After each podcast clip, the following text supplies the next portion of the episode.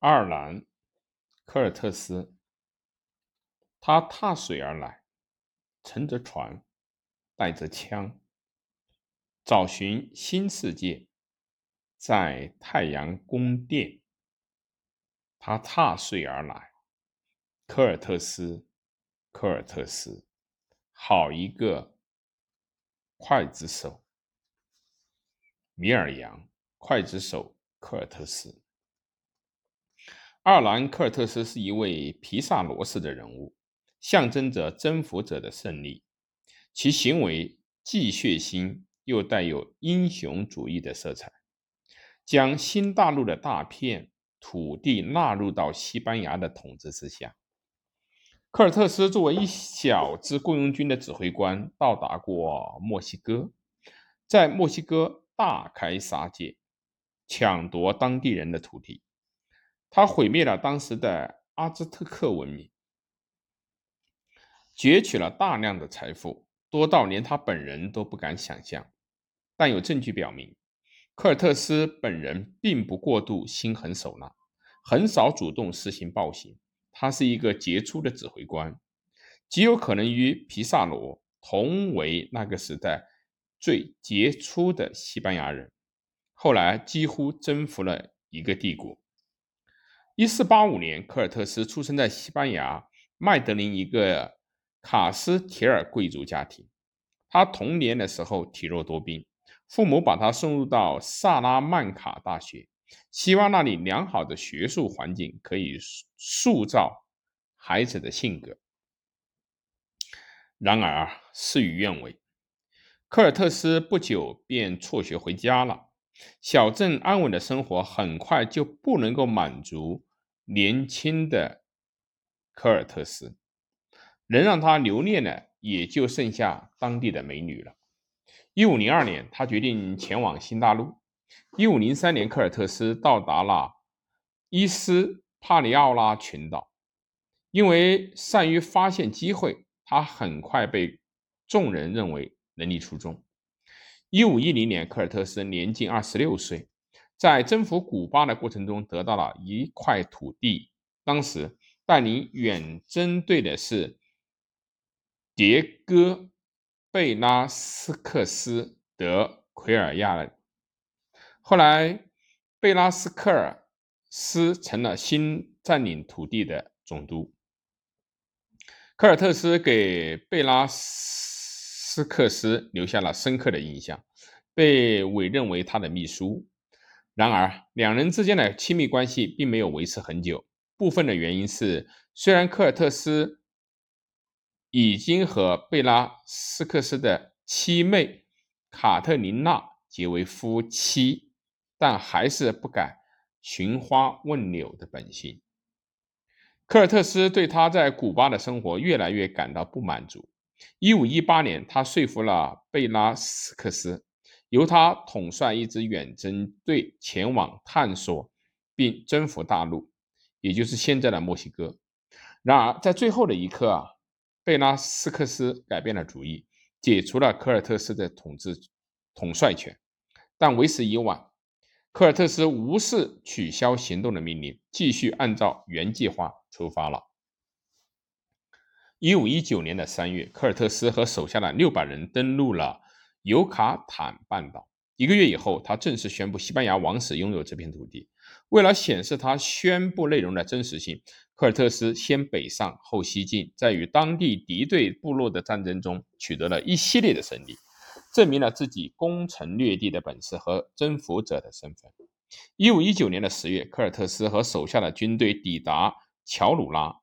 乔鲁拉当时是这片地区的第二大城市。乔鲁拉的许多贵族聚集在城市的中央广场，希望能与来势汹汹的西班牙人和谈，但科尔特斯根本没有兴趣和他们浪费口舌。在进军的过程中，上千名手无寸铁的市民被屠杀。大屠杀过后不久，阿兹特克帝国皇帝蒙特祖马二世在特诺奇蒂特南城，也就是现在的墨西哥城，与科尔特斯及其手下进行了和平会见。十四到十五世纪，在蒙特祖马一世的推动下，特洛奇蒂特兰特斯科科和特拉克潘三座飞速发展的大城市进行了政治和文化上的联合和交融，形成了阿兹特克帝国，定都特诺奇蒂特兰。亚维特佐在位期间，阿兹特克帝国达到了顶峰。当时啊，亚维特斯克兹阿克帝国的领土扩张了一倍还多。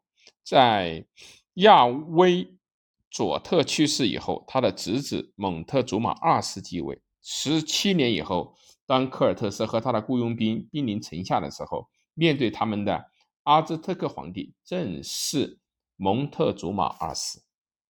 阿兹特克有用活人献祭的传统，祭品有男的，有女的，也有孩童，有时献祭的规模还很大。十五世纪的八十年代，阿兹特克人在特诺奇蒂特兰大金字塔上用了八点四万名囚徒进行献祭。入侵者在军事上势不可挡。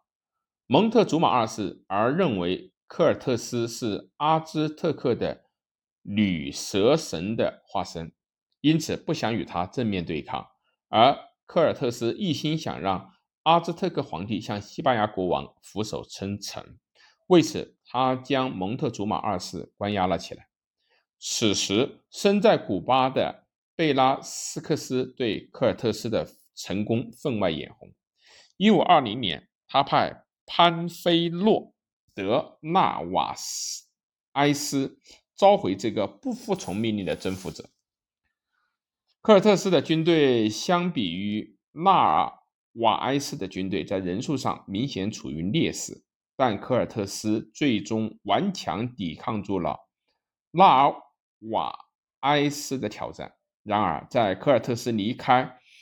特洛奇蒂特兰的这段时间里面，留守的士兵屠杀了城里面很多名名流，激起了民众的起义。在起义中，蒙特祖马二世遇害身亡。科尔特斯试图再次进入到特洛奇蒂城，但最终被迫选择了放弃，以防落入追击他的阿兹特克军队的手中。科特斯在他盟友的特斯科科城内重整旗鼓。一五二零年末，返回到特洛奇蒂特兰，试图夺回城池。